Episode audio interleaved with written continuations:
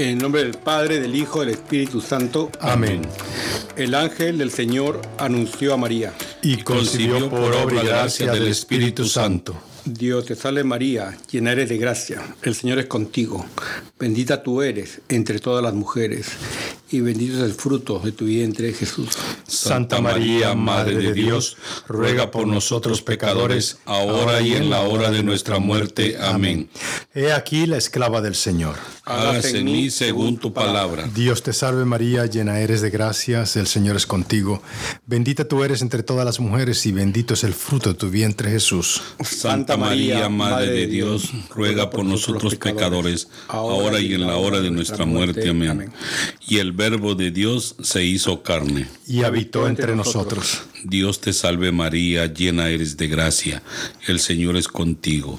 Bendita tú eres entre todas las mujeres, y bendito es el fruto de tu vientre Jesús. Santa María, Madre de Dios, ruega por nosotros pecadores, ahora y en la hora de nuestra muerte. Amén. Ruega por nosotros, Santa Madre de Dios, para que seamos dignos de merecer las promesas de nuestro Señor Jesucristo. Amén. Oremos. Te, suplicamos, Señor, que derrames tu gracia en nuestras almas, para que los que por el anuncio del ángel hemos conocido la encarnación de tu Hijo Jesucristo, por su pasión y cruz, seamos llevados a la gloria de su resurrección, por el mismo Jesucristo nuestro Señor. Amén.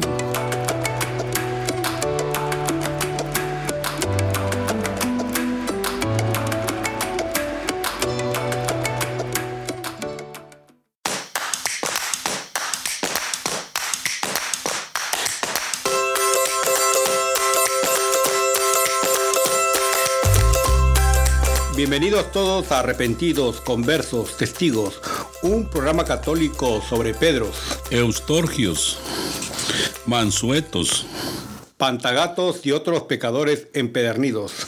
Bienvenidos a todos, comenzamos un nuevo mes bueno, ya estamos 11 de septiembre, una fecha bastante histórica porque se recuerdan los atentados eh, terroristas, mm, ¿no? claro, claro. Sí, sí, sí. Y pues eh, nuestras condolencias a las víctimas y también pues a todas las víctimas que hasta ahora siguen las guerras, siguen los, la violencia, ¿no? Pero hay que seguir orando por la paz.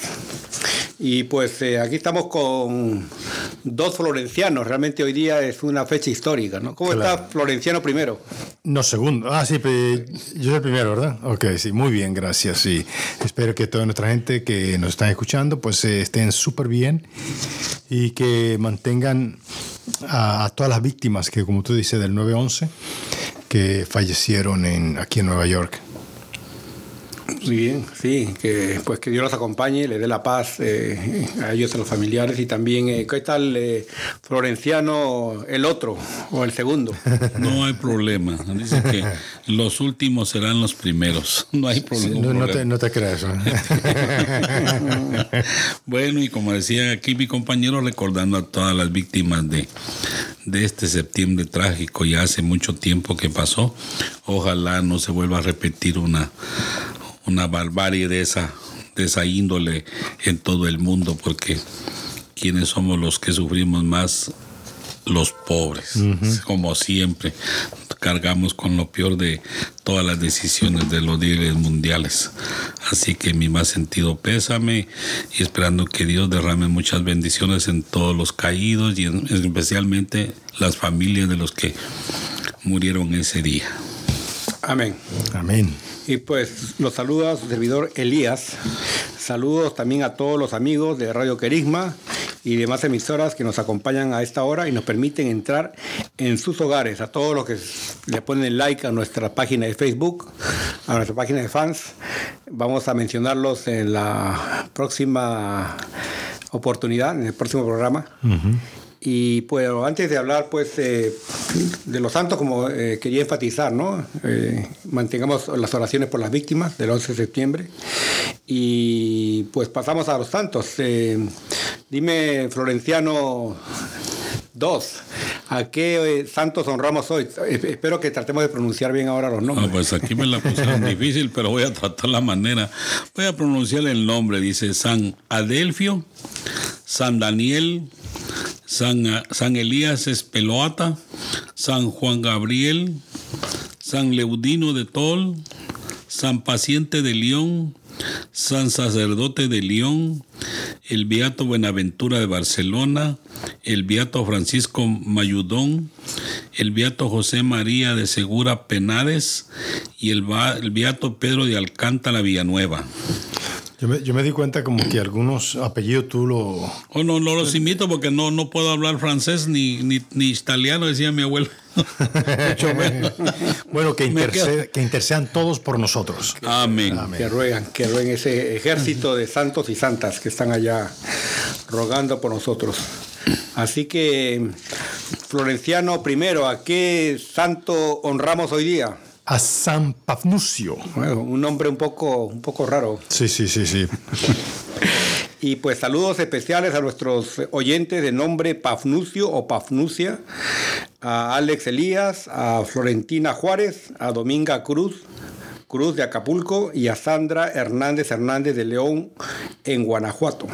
Gracias por invitarnos a pasar un rato con ustedes en donde se encuentren, ya sea en su coche, en sus casas, y pues escuchándonos. Claro. Eh, aquí no somos aquí sabios ni somos expertos, solo somos pues católicos laicos que tratamos de compartir nuestra... Y que nos gusta mucho la, la vida de los santos. Nos encanta, sí. Es descubrir cada vida, es increíble.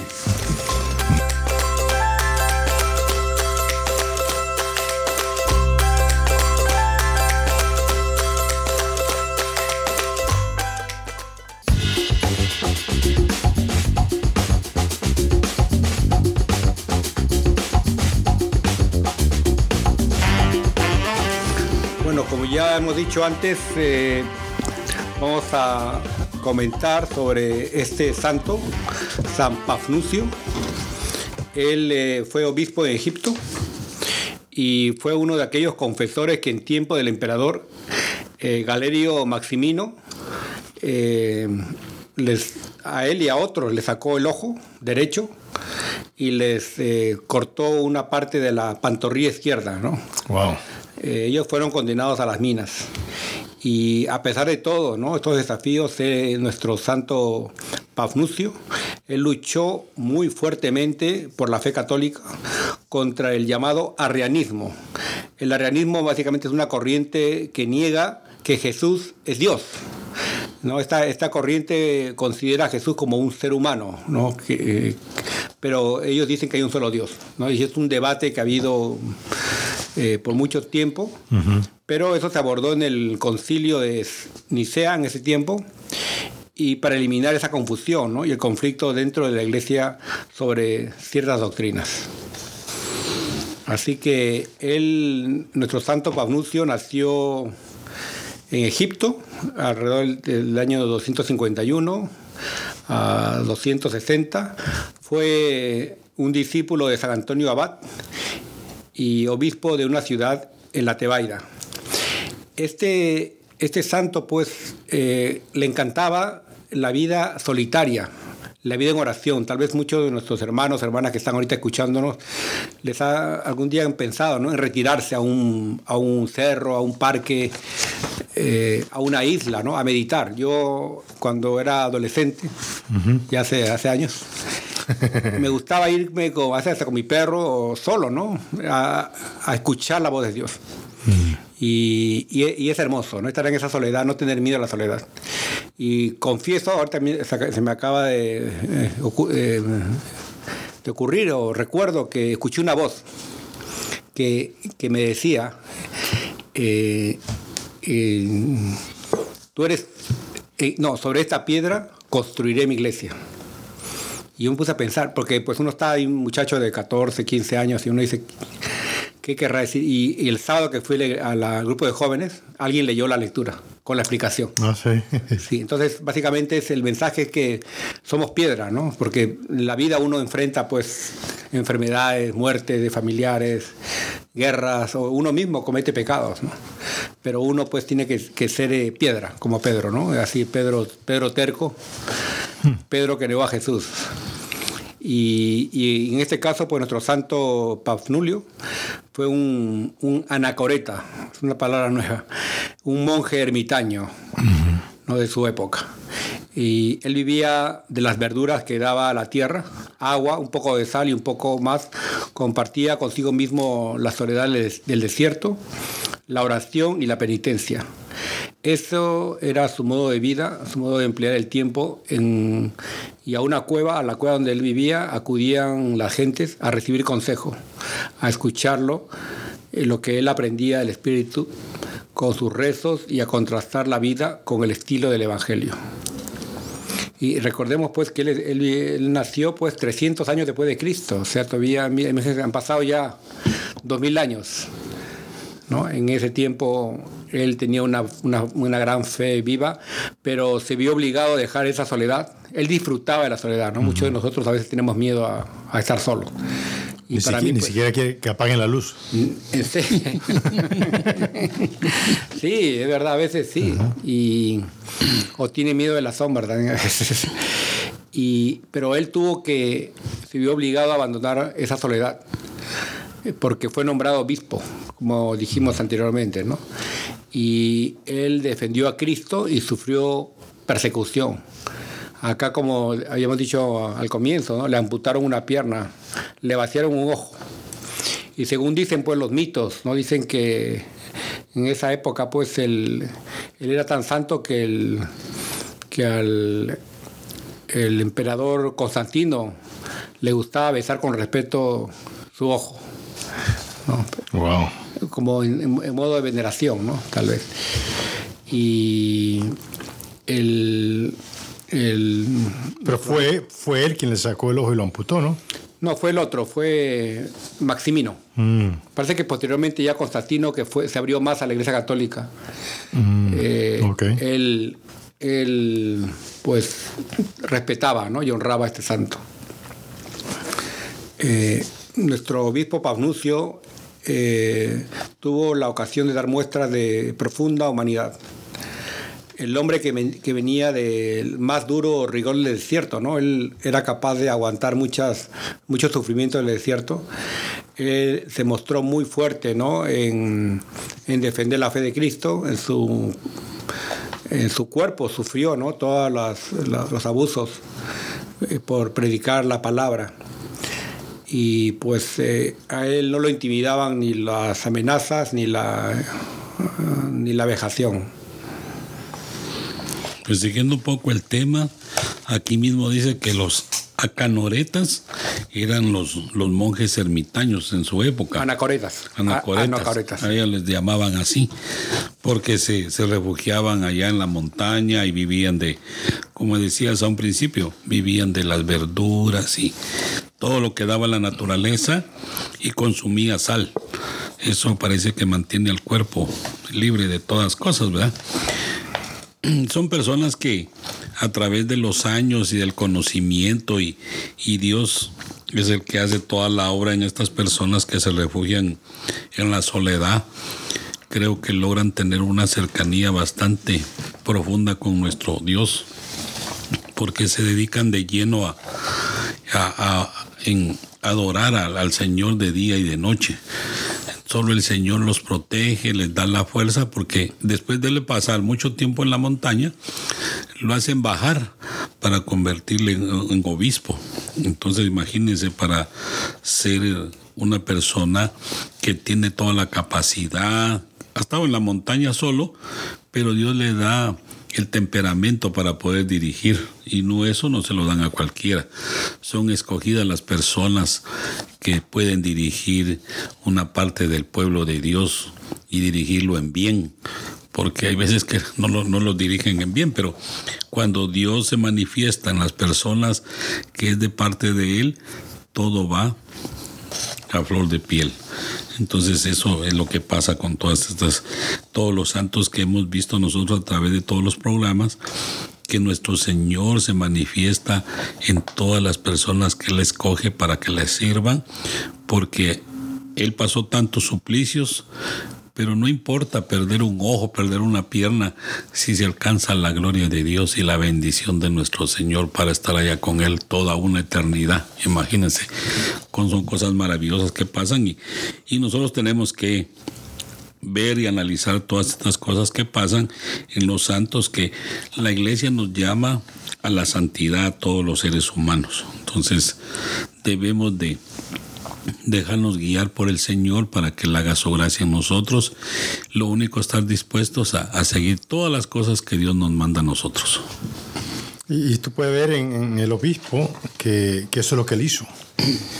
Eh, que vengan y te van a sacar el ojo, que te van a, eh, a cortar la pierna, son cosas graves.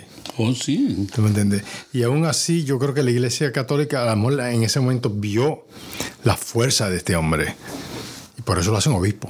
Sí, mira que él era, imagínate que todos subían allá al monte a pedirle consejo y, que los guiara, como era como un guía espiritual para todas las personas de ese pueblo en ese entonces. Y entonces, ¿de dónde saca él toda esa fuerza para, para poder con la gente? Dios se la da. Y Dios es el que está ahí con él siempre. En este caso, como sabemos nosotros que cuando Jesús partió, pues dejó al Espíritu Santo. Entonces el Espíritu Santo es el que se derrama sobre, sobre nosotros hoy en día y, qué bueno, ¿verdad? Porque el mismo Espíritu Santo es Dios y ahí estamos listos. Solo tenemos que dejarnos guiar y, ser obedientes. Y también se dice pues que San Pafnucio encontró a otro santo, San Onofre, cuando este ya estaba varios años de vida como ermitaño en el desierto. Eh, allá en, Egipto, y que se dice que San Pafnucio lo vio morir a este santo, ¿no? San Onofre, acompañado por un coro angelical, y le dio a su cuerpo una sagrada sepultura. Eh, a él se le conoce como uno de los padres del desierto, ¿no? los padres del yermo o padres de la Tebaida. Así le conocen a estas personas ermitañas. Yo no sé si ahora habrá este tipo de ermitaños, no sé si ustedes han escuchado monjes que, viven lejos, no sé, algunas comunidades que viven en las cuevas. Ahorita mismo no hay, ¿no? No, no, no sé si en cuevas, pero sí, sí tienen que haber este se podría investigar para darle más información y la información correcta, ¿no? Pero yo creo que sí hay este, sacerdotes eh, o monjes ermitaños. Hay. Sí, sería bueno tal vez visitarlos, ¿no? Sería una... Incluso aquí en, Virginia hay un grupo, aquí en Virginia, en Estados Unidos, hay un grupo de monjas que viven... Aisladas. Tal vez, viven en una, eh, ¿cómo se llama? Una... ¿Comunidad? Sí, viven en una comunidad y no ven a nadie más. ¿Verdad que sí? Que también puede ser un poquito diferente a un ermitaño. claro, claro, eso porque de algo tienen que sobrevivir hoy en el tiempo moderno, pues, ¿verdad? No, claro. Porque quién es el que les da de comer, pero según tengo entendido, las monjas cuando se alejan así, lo que ellas fabrican son las las hostias para, para, para darlas a las iglesias y entonces ellas reciben una manutención de parte o las compran y ellas sobreviven con esa, con esa misión de poder hacer, fabricar las hostias porque todo viene en relación a, a que la iglesia pues hace sus propias hostias de parte de las monjas, trabajan en eso, algunas, pues no todas, porque otras son, por ejemplo, conozco allá una iglesia donde adoran al Santísimo las 24 horas del día, una monja mexicana y otras también de México, ellas pasan las 24 horas del día adorando al Santísimo. Entonces, pero sí viven bastante alejadas, pero ahí la comida llega a barbaridad, que ellas tienen que regalarle a la gente porque no logran consumir toda la comida que les llega. Ellas regalan a todas las comunidades que uno se hace presente ahí, le, va, le regalan la comida. ¿Me avisas dónde, dónde es para Sí, te llevo un día para que mires. Por favor. Sí. y, también cuentan pues de que este santo eh, convirtió a una mujer cortesana, esas mujeres de la, se dice, de una, de una vida alegre, se podría decir, ¿no? Eh, él ayudó a convertirla, se llama Santa Tais. Eh, ella se convirtió al cristianismo, ¿no? Y ella era como una, yo diría una María Magdalena, Santa Tais. Me gustaría que los oyentes buscaran a esta santa. Ella era una mujer, pues, que, una, una vida muy artificial y pues se encuentra con él y otros santos y esa mujer se convierte.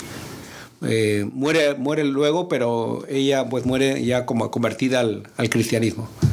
Y ella también pues hay un grupo de mujeres que ya que viven en el desierto, se le llamaba las madres del, desierto también. ¿A quién? A, a las mujeres, sí, a estas la- mu- tipo Eh, mujeres una- que vivían, pues, de me gustaría, pues, tal vez algún día conocer, ¿no? Si hay modernos padres o madres del desierto, ¿no? o, o tal vez se animen a, a formar una comunidad. Yo creo que todavía existen. Sí, No sí. pueden dejar esa tradición, pues acuérdense que la iglesia nosotros es a base de, de, de seguir el, el legado que deja una comunidad, otro la toma, y ahí vamos. Por eso es que la iglesia nosotros sobrevive y qué bueno pertenecer a la iglesia católica. A mí me encanta y hago todo lo posible y hasta lo imposible por seguir en pie de lucha con mi iglesia y con mi Jesús. Muy bien, amén. Amén, amén.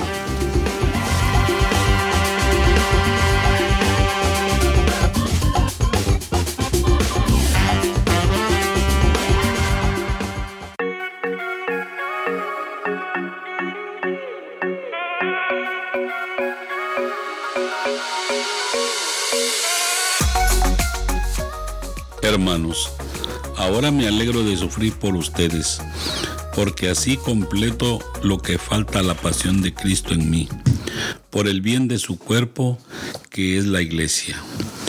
Por disposición de Dios, yo he sido constituido ministro de esta iglesia para predicarles por entero su mensaje, o sea, el designio secreto que Dios ha mantenido oculto desde siglos y generaciones, y que ahora ha revelado a su pueblo santo.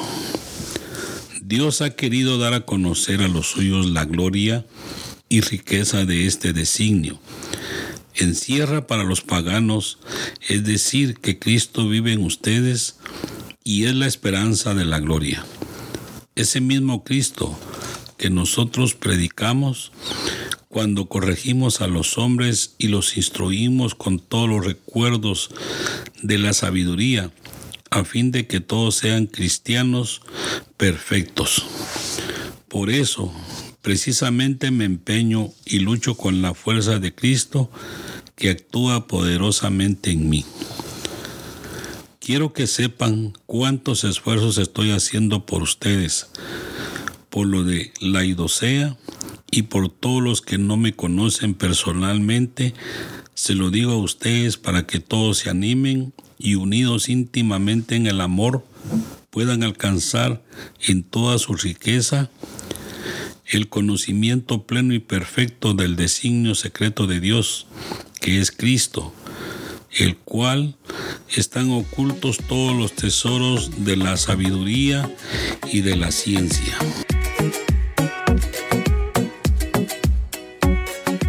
Dios es nuestra salvación y vuestra gloria. Dios es nuestra salvación y nuestra gloria. Solo Dios es mi esperanza, mi confianza es el Señor, es mi baluarte y firmeza, es mi Dios y Salvador. Dios es nuestra salvación y nuestra gloria. De Dios viene mi salvación y mi gloria. Él es mi roca firme y mi refugio. Confía siempre en el pueblo mío y desahoga tu corazón en su presencia, porque solo en Dios está nuestro refugio. Dios nuestra salvación y vuestra gloria.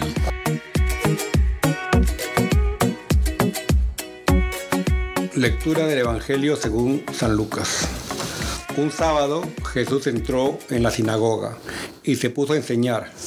Había allí un hombre que tenía la mano derecha paralizada.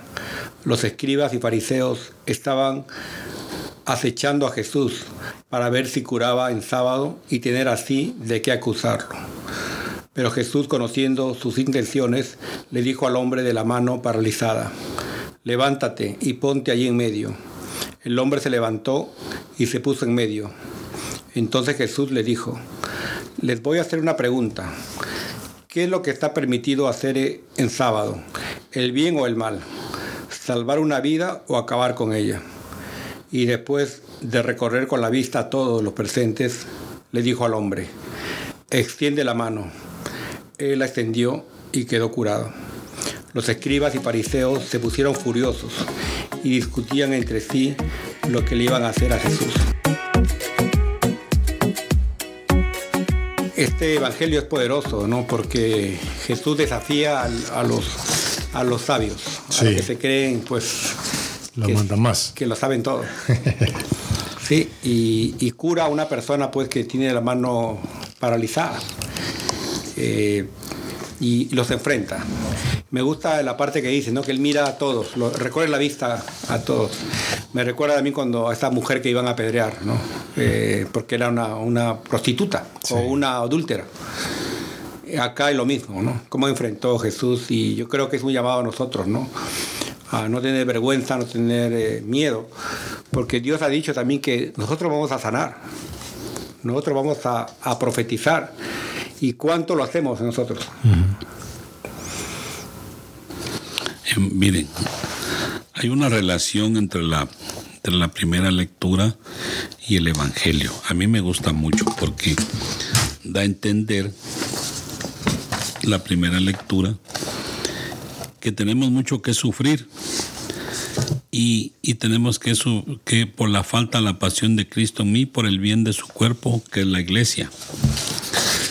Y el Evangelio se refiere también a que nos enseña que tenemos que ser misericordiosos como Dios es con nosotros.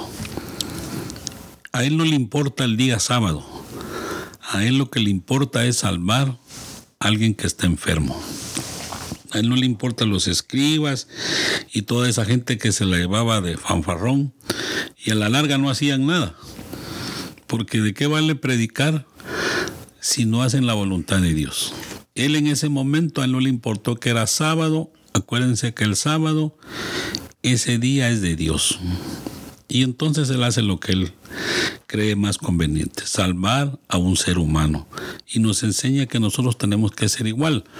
No tenemos que, tal vez, no es que nos comparemos con Jesús, pero lo primero yo digo que es ayudar al, que al más necesitado. Que no nos debe importar si nos critican o no nos critican, pero lo importante es ayudar al que está necesitado en ese momento, porque Jesús aquí da a demostrar, no le importó que lo criticaran y que si lo iban a matar o no.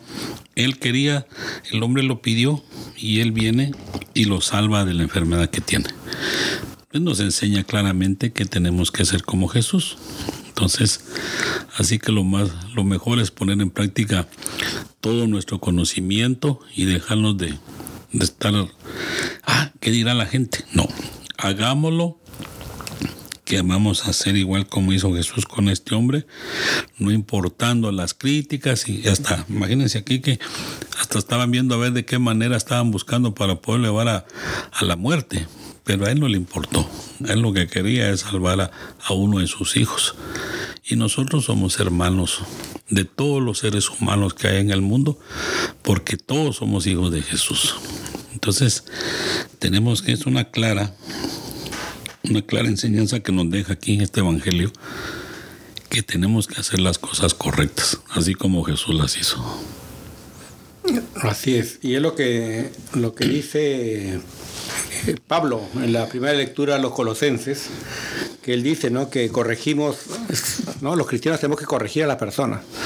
Yo hace poco escuché una, un mensaje de un padre que realmente pues eh, yo discrepaba con él, porque él decía, "No- cuando hables no ofendas a nadie, cuando hables trata de llevarte bien, cuando, cuando hables trata de, pues, de que todo sea paz, pero no necesariamente, ¿no? A veces cuando hablamos vamos a incomodar nosotros.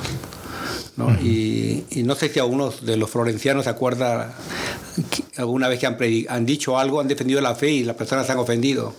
No sé si se acuerdan algo. Pero, Pero eso pasa constantemente, o sea, en, en- en la iglesia, si, y nosotros lo hemos visto en nuestra iglesia, ¿no? Donde alguien viene y le corrige a alguien, inmediatamente ¿qué hacen? se ofenden. Se ofenden, me voy de la iglesia, me voy acá, me voy a otra iglesia. Eh, Eso la mayoría de los, de los hermanos separados es lo que han hecho. Se han ido, ¿por qué? Porque a lo mejor se sintieron ofendidos en un momento. Sí, a la gente la verdad no le gusta que uno le diga las cosas como son a veces, ¿verdad? Porque se ofenden y, y luego dice, ya no voy a llegar a esa iglesia. Yo he visto mucha gente que, que estaba ahí en la iglesia con nosotros y por alguna cosa, imagínense un día estoy yo parado en la puerta y iba a empezar la, la procesión para, para darle inicio a la Santa Misa. Entonces la gente tiene que ir por los lados, por porque la puerta ahí está, que va hasta la procesión. Y el hombre venía para adentro y entonces le iba a el favor, vaya para la otra puerta. Ay Dios, por eso es que no me gusta venir a la iglesia. Ahí nos vemos. Y se fue para su casa. Ah, sí. Sí, una cosa tan sencilla que le costaba ir a la otra puerta, ¿verdad? No le dije nada malo, solo le dije que me hiciera el favor de ir allá al otro lado porque estaba en la procesión. Y hay gente que se molesta por una cosa tan sencilla. Y así nos pasa a nosotros, como que nos volvemos intocables. Sí. ¿Verdad? Sí, sí. Y la verdad que uno tiene que cambiar su forma de pensar y de ser porque yo creo que a la iglesia el día domingo o todos los días, si uno puede asistir, debe ir con aquella alegría, con aquel buen corazón, porque no puede llegar uno enojado a la iglesia. Uno va a una fiesta con el Señor, uno tiene que ir con una sonrisota de, de oreja a oreja. Pero mira, No, no. Nosotros estamos llamados a imitar a Jesús. ¿Cómo tú vas a imitar a Jesús cuando viene con, con esa arrogancia? Ujú. ¿Eh? Sí. de que te dicen eh, es entendible. Si ve que está por empezar, me voy por un lado, me voy por otro lado. Eso no es. Pero venimos con esa arrogancia, con esa actitud de, prepotente. ¿Verdad? Y donde, donde, donde más tenemos que estar eh, viviendo, teniendo a su presente en, nuestro, en nuestra vida. Eso no es. Y lamentablemente pasa con mucha nuestra gente dentro de la iglesia. Pasa mucho en- dentro del, Yo creo que lo que pasa más que todo es por la ignorancia de la misma gente, pues. Ellos um, lo ven como, como un compromiso ir a la iglesia, Sí. ¿verdad? Eh, voy a ir a cumplir. Como que le hacen un favor a Dios. Sí, ¿verdad? Y Eso no creo que sea justo, pues, ¿verdad? Porque Dios no necesita de nosotros. Nosotros necesitamos de Él todo el tiempo.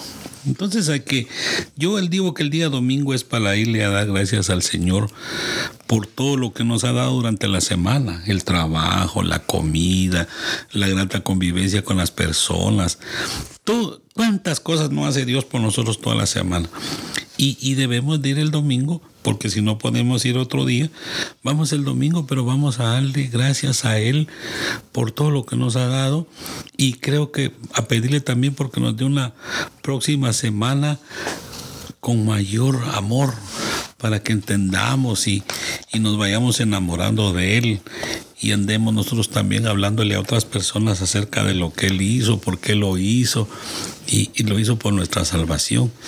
Eso es lo que deberíamos de practicar todos. Florenciano, una cosa, el domingo es de obligación, o sea, es, es- incluso yo creo que es un pecado mortal no ir a misa el domingo. Es un mandamiento que está escrito, dice, Ok. santificarán mis fiestas. Mm. Pero también eh, sería buena, es buena práctica ir durante la semana. Claro, Tú no vas a veces puede ir uno. Si tú estás enamorado, tú no vas una vez a la semana a ver a la novia, ¿verdad que no? Todos los días que estar ahí todo. Me, me- me siento aludido yo. ¿Eh? ¿Tú te sientes aludido por qué? Sí, porque yo, yo mm, voy a misa los domingos, pero muy poco voy durante la semana. ¿sí? Ah, bueno, ¿viste eso? Elías eh, acaba de confesar. Entonces, este- este- le digo yo a esta gente, sí, son católicos a medias. Y, no, y, y lo que decías de que Dios no, no nos necesita, ¿no? O sea, Dios no, no te necesita. a ti. No. Yo, un padre dijo eso, Dios no te necesita.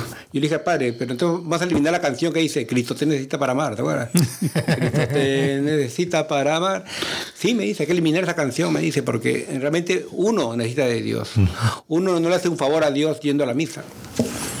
Más bien uno va con humildad, uno no va con... Pues, Pero la actitud de mucha gente, la actitud de mucha gente es eso. Sí, eh, Sí, voy, a, eh. voy a ir a cumplir. Ah, voy a hacer, eh, sí, para que se alegre conmigo. Sí, No, eso hombre. no es así. Eso es tremendo. Pensar de esa manera, hay, hay un montón de cosas que, que la verdad que uno debe de poner en práctica en nuestra Santa Iglesia y, y evitarle a la gente muchas cosas que la gente dice sin razón, lo dice por decirlo. Pero ir a la Santa Misa no es una obligación. ¿verdad? Es, es- yo digo que es irle a dar gracias a Dios por todo lo que nos ha dado durante toda la semana. Y si podemos ir días entre semana, pues también vamos, cumplamos. Porque entre más estemos cerca del Señor, es mejor. Porque para qué se, se- yo siempre tengo esto. Aquí en Estados Unidos hay unas iglesias son una maravilla. Y yo me pongo a pensar, ¿de dónde sale tanto dinero para hacer esas obras de arte? Porque son unas obras de arte todas las iglesias. Una cosa dedicada al Señor de lo más bello. Y si nosotros queremos hablar con Dios, dice, ah, yo rezo en mi casa, está bien, pero cuando uno va a la iglesia. Pero será verdad que rezan en la casa. A veces a ver. Pero cuando uno va a la iglesia. yo lo con Dios, dicen, yo lo con Dios. y, va derechito uno al sagrario y le va a poner todas sus penas, todas sus quejas al Señor. Uno como que se descarga un poco de aquello que le está agobiando durante toda la semana. Y si pudiera uno hacerlo a diario, como les digo, Señor, tengo un problema. Porque muchas veces tenemos un problema y le vamos a consultar a todo el mundo, ¿qué hago? No, hay que ir derecho al, sagrario y ponerle su problema, su pena, sus angustias, a ir al, sagrario, que Dios es el único que le resuelve uno los problemas. Se lo cuente a medio mundo uno. Esa es mentira. Nadie, le va a resolver. Contarse a todo el mundo chisme. Sí, porque nadie te va a resolver. Todos te van a criticar y nadie te va a decir una cosa recta, ¿va? Pero vas allá al sagrario y Dios te pone las cosas en tu mente. Él te va a resolver. O llega alguien y mira, ¿de dónde? Porque Dios lo mandó a que te resolviera el problema. Son cosas que uno tiene que aprender, que, que siempre el Señor está con nosotros todos los días, no nos abandona. Y si Él dice que está con nosotros todos los días de nuestra vida, Él va a estar con nosotros. Ahí está con nosotros. Ni dudarlo dos veces. Pero hay gente que va a la iglesia, yo miro que van a poner hasta 10 velas y, y todo lo que hacen. Y, y a la larga hacen otra cosa que no deben de hacer. Hay que inculcarle a las personas creer ciegamente en nuestro Señor Jesús. Y, los, los fariseos acá dice que se ofendieron, ¿no? Cuando Dios, cuando Jesús curó a, este, esta persona para, eh, con la mano paralítica, se ofendieron, se pusieron furiosos. Sí, yo creo que ahí fue en realidad donde empezó la, la persecución de Jesús. Porque él hacía cosas en día sábado. Eso era porque no solo esta, este pasaje está, hay otros que él hacía en día sábado, entonces a ellos no les gustaba. Pero. Perfecto, esa, esa lectura me acuerda también, y lo que tú acabas de decir, me acuerda mucho la lectura donde dice que eh, su vino, eh, vino el Señor no para hacer la paz entre el hijo y la hija, sino crear guerra, ¿no? sí. así. Bien, vino a enfrentar al hijo contra la hija. Entonces, ¿cómo un Dios de paz viene a enfrentar a las personas? Esa es la pregunta, ¿no? Bueno, yo lo veo más bien como vino a, educar, vino a cambiar la mentalidad de la gente, porque no estamos en el camino correcto. Por eso fue que él vino. Los fariseos estaban equivocados. Él vino para venir y arreglar las cosas. Pero los fariseos estaban aquí, se basaban en la Biblia. Y yo, yo comparo aquí, porque ellos leían la ley de Moisés y toda esa cosa. Pero yo me, yo me imagino que el demonio también lee la Biblia.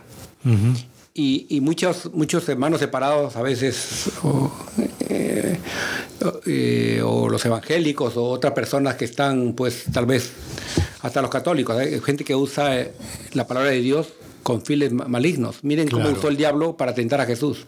Dice, Jesús en la Biblia dice que si no te lanzas, no te puedes lanzar aquí, te van, te van a recoger los, ángeles. Entonces, el diablo usa la Biblia para, para, para manipularte.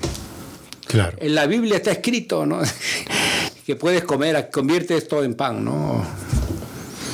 Entonces, pero, entonces, entonces, hay que cuidarse cuando alguien te dice, no hermano, acá está en la Biblia, y te dicen, pero ¿dónde está la parte de la... No, pero es una interpretación, eh, yo te digo una cosa, es una interpretación que ha hecho un pastor por ahí, ¿te me entiendes? Y eso es lo que dice la gente, ¿verdad? Eh, la Biblia no se puede leer de esa forma.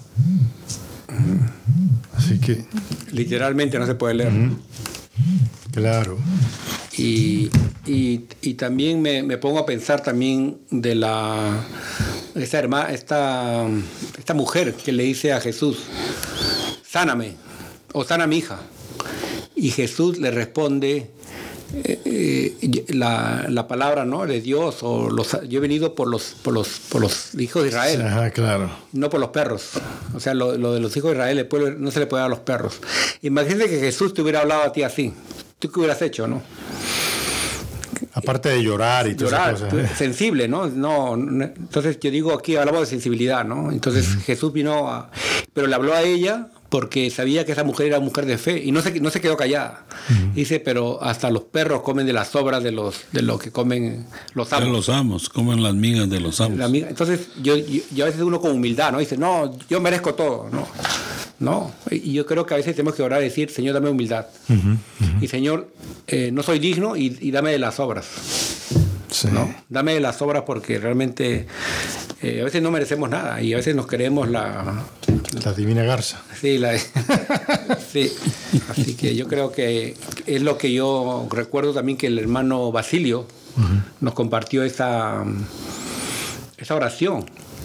Dame humildad, ¿no? Y, y que de, de que no me sienta que me quieran, que todos me amen, que todos me halaguen, que todos me digan, ¡oh, qué grande eres! ¿no? Y todos te respeten. Entonces, yo a veces me he sentido, yo a veces en la vida que uno lleva, se siente humillado, ¿no? Alguien te insulta, dice, y yo agradezco a Dios, ¿no? Hay que agradecer a Dios. Cuando algo te ofende, Señor, que yo sea el, que yo sea el humillado. ¿No? Porque no, no, ¿por qué me vas a humillar? ¿Por qué me vas a respetar? ¿Por qué me vas a insultar? Me vas a decir que soy así, soy así. Señor, gracias. Pero yo creo que, que hay que convertir esa, todo eso, ¿no? En la humildad, la humildad, porque a veces nos queremos pues la gran cosa. Pero fíjate, hay, hay ciertas cosas que, como lo que está pasando, el, el- el ambiente político, ¿verdad? Cuando tú estás hablando de humildad, hace poco el hijo del presidente, del expresidente Trump, dijo que Jesús era, era weak, no sé cómo dice en español, Era débil. que era débil. Ese tipo dijo eso de Jesús. A un grupo supuestamente de evangelistas, de, ¿cómo dicen? Sí, eh, cristianos. cristianos. A un grupo de cristianos le dijo eso. ¿Verdad que sí? ¿Cómo? O sea, es un atrevimiento. Es una blasfemia. Es una blasfemia. Y a un grupo de cristianos, ¿verdad que sí? Imagínate. Le dijo eso. Que Jesús, porque ¿cómo puede ser que Jesús dice que, le, que si te dan una mejilla que le ponga la otra? Entonces son cosas que, que estamos viendo en nuestro tiempo donde ahí es donde tenemos que defender nue- nuestra fe. Tenemos que, es como, mira, te voy a decir una cosa, yo creo, no sé, lo, la- la- el- en el programa pasado, uno de los problemas que yo tengo es como con este gobernador de Texas. El gobernador de Texas ha implementado leyes con- eh, en contra de la humanidad, Del inmigrante diría, ¿no? del inmigrante. Ha creado reglas, ha puesto en, en- en el río eh, cosas que ha- ya se han muerto dos, dos, ah, dos personas. Y se llama cristiano, este Y él bueno, seguro. es cristiano católico. Uf. Él es católico. Entonces, ¿por qué los obispos no han dicho nada? ¿Por qué el, el arzobispo de, de Houston, Galveston, que es donde está él, por qué no ha dicho nada? Lo, lo más seguro que se debe haber pronunciado, habría que buscar, ¿no? En la página de internet, tal vez, que se haya pronunciado contra esa, esa Pero política. debería ser mucho más fuerte porque lo que él está haciendo es a nivel nacional. Lo que él está haciendo es a nivel nacional. Entonces, a nivel nacional, tiene que haber una respuesta a nivel nacional. Para que la gente vea que la Iglesia Católica está defendiendo a, lo- a los- a lo- a lo- a los inmigrantes, lo- a los pobres, a los que Jesús vino a salvar, a los que Jesús vino a proteger. ¿Por qué no lo han hecho? ¿Por qué no lo han hecho? Yo creo que tendríamos que preguntar si, si, la, si la Iglesia Católica tiene alguna mordaza y el cual no se, no se pronuncian durante, ah, delante de muchas cosas que suceden, porque por algún temor. Yo he oído algo de eso. La Iglesia no, no se mete en política, no pronuncia, pero esta es una cosa fuera de lo normal, que alguien venga y atente tanto y el día domingo vean a esa persona en una iglesia oyendo la Santa Misa, va. Eso creo que, que debería de haber algo, algo fuerte, porque son personas que Pero mira, te voy una cosa. A, a Biden, porque él apoya el aborto, todo, ahí andan gritando los obispos, y hay obispos hasta que ni siquiera le, le quieren dar la hostia. A él, a él sí. Pero a este hombre que es un criminal, porque sabe que el tipo es un criminal, está usando a la gente, está mandando gente en aviones y lo manda para todos los diferentes estados. debería ser todos hijos Hacer- o hacer todos familia todos hijos o todos entrenados, tratarlos de la misma Claro. manera a todos, porque O no sea, o sea, puede- a este hombre, por la cuestión del aborto, que también es, es pecado capital, por el aborto a él sí lo acusan. A él no le quieren dar hostia y han sacado, pero a este tipo que es un criminal, no le dicen nada. Sí, ¿Por qué? ah, hay que hacerse la pregunta en realidad y hacerle un escrito. ¿Por qué es que el, per- el, el, el- ¿cómo se llama? El de la diócesis de la, del área donde él está, ¿por qué no se pronuncian? Pues Ese? Galveston, Houston. Deberían de pronunciarse Si lo que y que hablar escuchan y luchar, porque son vidas humanas las que se están perdiendo ahí, al igual que lo que hace Biden, a- a- a- ¿cómo se llama? Con lo del aborto, ¿ah? son personas humanas que se están perdiendo la vida. Yo digo que deberían de, de, de hacer algo para, para proteger la vida de los inmigrantes, porque la verdad que no huimos por cobardes, huimos por la pobreza, huimos por un montón de cosas que no viene al caso a mencionar, pero es, es, es, una, es un éxodo completo de gente para todos los países que, que ellos tienen el poder.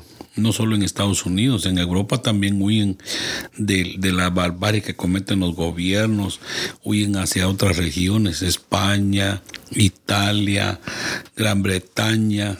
Todo el mundo se mueve para todos lados porque Muchas veces los gobiernos son incapaces de mantener al pueblo en paz, en buena salud, en educación.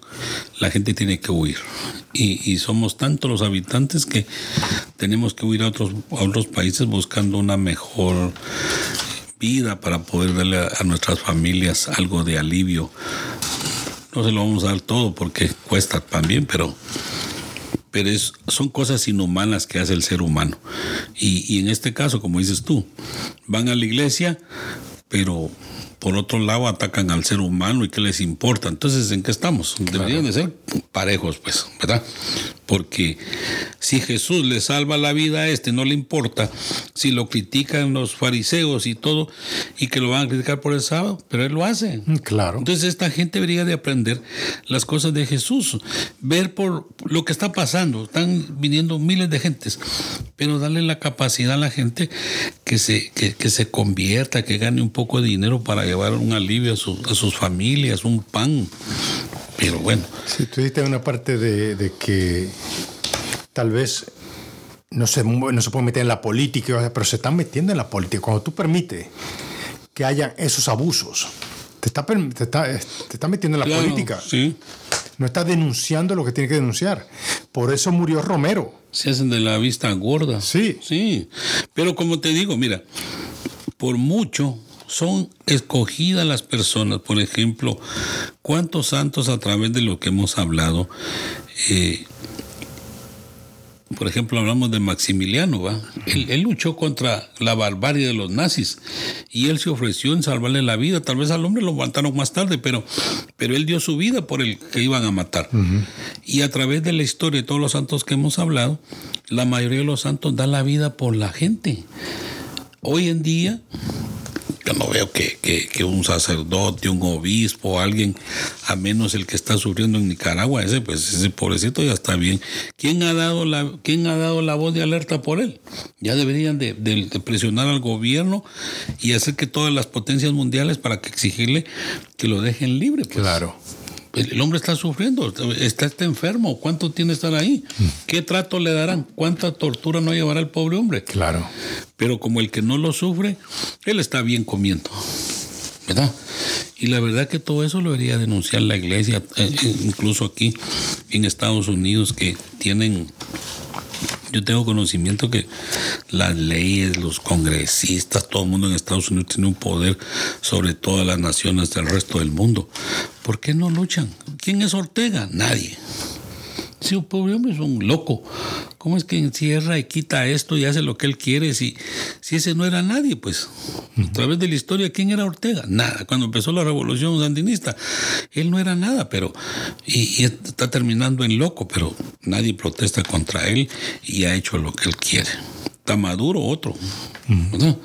Yo digo que la iglesia debería de exigirle a, a, a, a las grandes potencias que eso ya cese, que ya cambie el mundo. Si no, ¿a dónde vamos a ir a caer? Hablan del nuevo orden mundial. ¿Y, y cuál es el orden si no hay orden en las casas de nosotros, claro. en los países de nosotros? Por eso son esos grandes éxodos de gente que viene para acá huyendo, porque la barbarie que cometen los...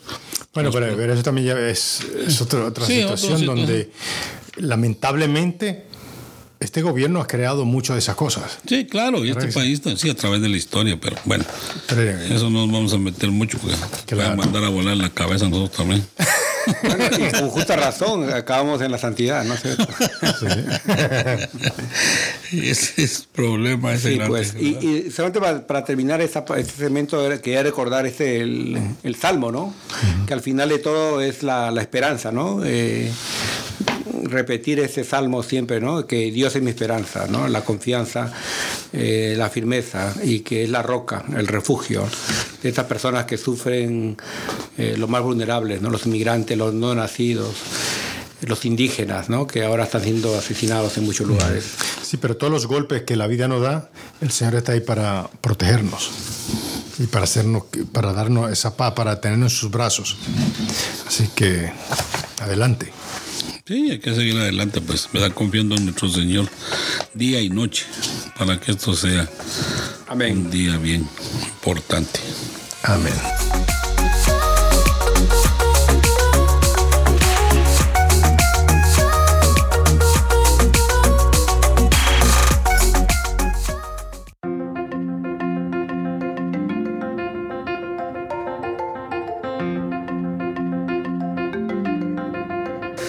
Pasamos a los retos y la moraleja. Eh, la moraleja es básicamente pues entregar la vida a Dios y no importarle a uno la vida propia, no la comodidad. A veces yo mismo me pongo a pensar, quiero hacer tal cosa, pero si hago tal cosa pierdo amistades, si hago tal cosa pierdo comodidad, si hago tal cosa, ¿qué va a decir la gente? ¿No? Entonces yo creo que aquí nuestro, nuestro santo Pafnulio dejó la comodidad de la soledad su, cueva ahí, eh, comiendo hierbas y comiendo sal, ¿no? Yo creo que hay que dejar nuestra cueva y, y pues eh, salir a hablar de Cristo, vivir, no solamente hablar, sino vivir.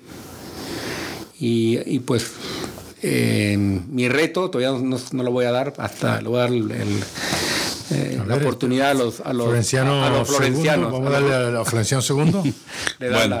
los últimos son los primeros. ahora, ahora, ya serán los. Ahora, ahora ya cambiaron de estos, son meros políticos. ahora quieren ser los últimos, está bien, no hay problema. Pues yo creo que mi reto, como hemos hablado tanto de política y, y da cólera, porque este es un problema para no hablar de política, pero da cólera con tanta barbarie que cometen contra la humanidad estas personas yo, mi reto es que, que le pidamos a, a nuestro Señor Jesús todas las noches, pero de verdad hagámoslo a una hora para que todos pongamos, le voy a poner, hagámoslo a las 10 de la noche todo el tiempo, pidámosle a Dios para que Él nos vea con ojos de misericordia. También pidámosle a nuestra Santa Madre María Santísima para que le hable a Jesús para que todas estas barbaries en el mundo cambien un día y nos den un poco de armonía, pero hagámoslo de corazón. Ese es mi reto. Pidámosle a Dios y a nuestra Madre Santísima para que este mundo tenga un poco de alivio. Sí, muy bien, excelente. en, el show pasado yo pedí una cosa que yo creo que, que quisiera pedir otra vez porque yo creo que, que es bien importante y, tal vez la gente que no escucharon ese programa anterior. Y es que, y es que cuando vayamos a misa ahora mismo, como estuvimos hablando antes, es importante ir a misa, es importante ir a tener un momento con el Señor, hablar con Él directamente. Si tenemos angustia, si tenemos problemas, ir primero donde Él. Y, Él nos va a poner, no va a, poner, no, va a dar el camino que tenemos que seguir pidamos también por mucha fe, pidamos que siempre que vayamos a misa, siempre que vayamos a la iglesia, siempre que estemos frente al tabernáculo, uh, frente al Señor, pidamos que nos aumente la fe. Porque si nos aumenta la fe, eso va a cambiar tu relación con Dios. Va a tener una relación más cercana a Dios. Pidamos por fe siempre. Y yo pediría pues que el reto es humildad, ¿no? A veces eh, uno mismo se cree la divina pomada, como se dice. Y decirle a Dios pues que nos dé humildad, decir que, que, que aquí como el Evangelio, que, que sane nuestro corazón paralítico, nuestra mente dura, nuestro corazón duro. nuestros pies, ¿no? Que ociosos y que no y que pues seamos tengamos esa humildad para pedir las obras del pan. ¿no? Que, que, como un perro, ¿no? O sea, eh, tener la humildad de la mujer, ¿no? Que decir, el, comemos de las obras.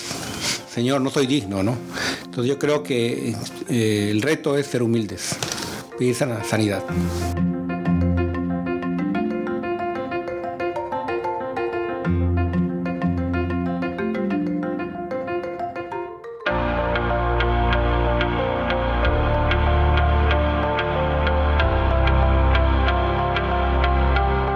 Oh glorioso San Pafnufio, tú que fuiste un hombre generoso y bondadoso con los menos favorecidos, apiádate de mí y concédeme la gracia. Comprendes que la angustia y la ansiedad no me dejan respirar en paz. Por eso te suplico que me auxilies para que el amor y la felicidad regresen a mi vida. Tú que jamás renunciaste al Señor, a pesar de las persecuciones y los martirios, dame sabiduría y esperanza para solucionar cada una de mis dificultades. Oh venerable monje, siempre has ayudado a tus feligreses, por eso tengo la certeza de que no me vas a desamparar en este difícil momento. Amén. Amén. Amén. Padre eterno, yo te ofrezco la preciosísima sangre de tu divino Hijo Jesús, en unión con las misas celebradas un día a través del mundo, por todas las benditas ánimas del purgatorio. Amén. Sagrado Corazón de Jesús, ten piedad de nosotros. Corazón Inmaculado de María, rogad por nosotros. San José, ruega por nosotros. San Pedro, ruega por nosotros. San Pablo, ruega por nosotros. Santiago Apóstol, ruega por nosotros. San Marcos, ruega por nosotros. San Antonio de Padua, ruega por nosotros. San Bienvenido Escotiboli, ruega por nosotros. Beato Álvaro de Córdoba, ruega por nosotros. San Mario, ruega por nosotros. Beata Sandra Sabatini, ruega por nosotros. San Eugenio, ruega por nosotros. San sacerdote de Lyon, ruega por nosotros. San Leudino de Toul, ruega por nosotros. San Elías Espeleota, ruega por nosotros. San Bonfilio de Fara, ruega por nosotros. Santa Restituta, ruega por nosotros. San Pantagato de Viene, ruega por nosotros. San Mansueto de Uruz, ruega por nosotros. San Berejisto de Andaje, ruega por nosotros. Santa Rogata, ruega por nosotros. San Flananio, ruega por San nosotros. Eustorgio de Milán,